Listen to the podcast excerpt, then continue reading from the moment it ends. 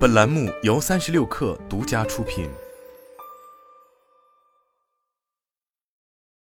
本文来自三亿生活。提起微信，似乎任何分析都离不开张小龙此前所说过的种种言论。但事实证明，无论是中国最懂产品的张小龙，还是曾经作为用完即走工具的微信，在经历了多年的产品不断迭代后，曾经的初心和产品定位已然在慢慢发生改变。曾经微信的 slogan 是将自己描述为一个生活方式，不仅提供内容，而且提供服务。但如今在内容里还出现了越来越多样化的广告。自今年以来，微信动作最为频繁的莫过于广告团队了。从年初的朋友圈摇出惊喜广告，朋友圈出旷世广告，再到日前刚刚推出的朋友圈橱窗广告及朋友圈点赞互动广告，不难发现，推出已七年有余的朋友圈广告，不仅成为了用户朋友圈的常客，而且还迎来更为多花样的形态，以适应品牌方的各种需求。此外，围绕微信内搜索搜一搜的商业化探索也在明显变多。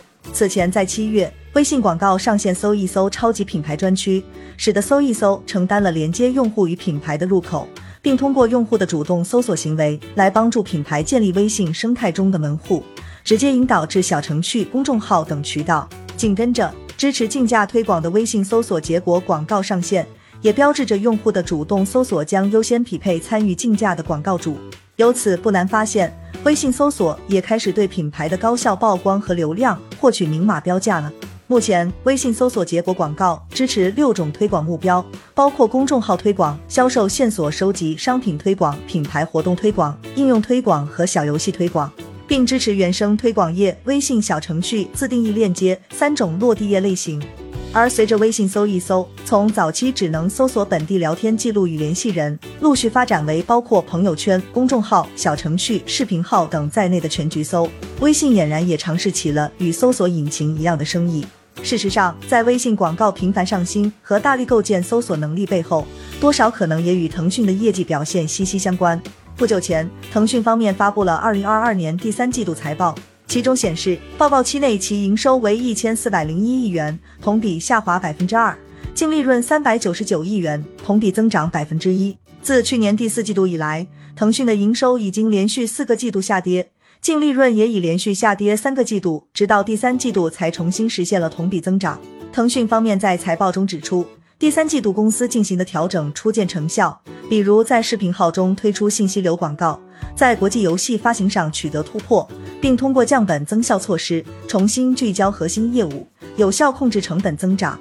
从中不难发现，腾讯对视频号信息流广告的强调，再结合近年来微信的诸多商业化举措，也难怪有观点认为。或许微信也走到了需要更多收益的阶段。在降低成本方面，腾讯今年已经先后砍掉了数十款产品及服务，其中包括 QQ 糖、小鹅拼拼、搜狗地图、企鹅电竞等。当然，放弃这些产品服务，或许是出自降本的考虑，试图将资源更多的集中在重点产品上。而在重点产品的开源上，除了腾讯云 B 端产品普遍涨价，要求部分部门自负盈亏。甚至腾讯会议也已开始面向 C 端收费，企业微信也正式拉开了商业化的大幕，推出了微盘扩容收费，面向大型企业的根据人数付费等服务。就在今年第三季度的财报电话会议中，腾讯方面也表示，腾讯云正在为企业客户提供企业微信加腾讯会议加腾讯文档的捆绑付费订阅服务，但成熟的商业化还需要较长周期。而微信作为腾讯社交版图中几乎最为重要的一个部分。自然也需要在营收方面做出更多的贡献，而不是停留在张小龙此前所说的“互联网企业都想着流量变现，只有微信一直坚持产品原则”那样。事实上，自今年以来，微信的诸多更新已不再只是围绕用户体验。自年初微信公开课上，微信方面宣布搜一搜将持续去理解和挖掘微信生态内有特色的优质的内容和服务，精准直达给用户开始，其诸多举动也开始更多的服务于广告主和商家。而搜一搜变现能力渐趋成熟的标志，无疑便是搜索竞价广告的推出。那么，逐渐开启商业化尝试的微信，算是背离了初衷吗？其实，微信在此前数年里的确也做到了足够克制，因为早在二零一八年，微信的月活用户就已超过十亿，而今更是突破了十三亿用户账户数量的大关。手握如此庞大的用户数量和极高的用户粘性，微信此前显然不能没有商业化的底气。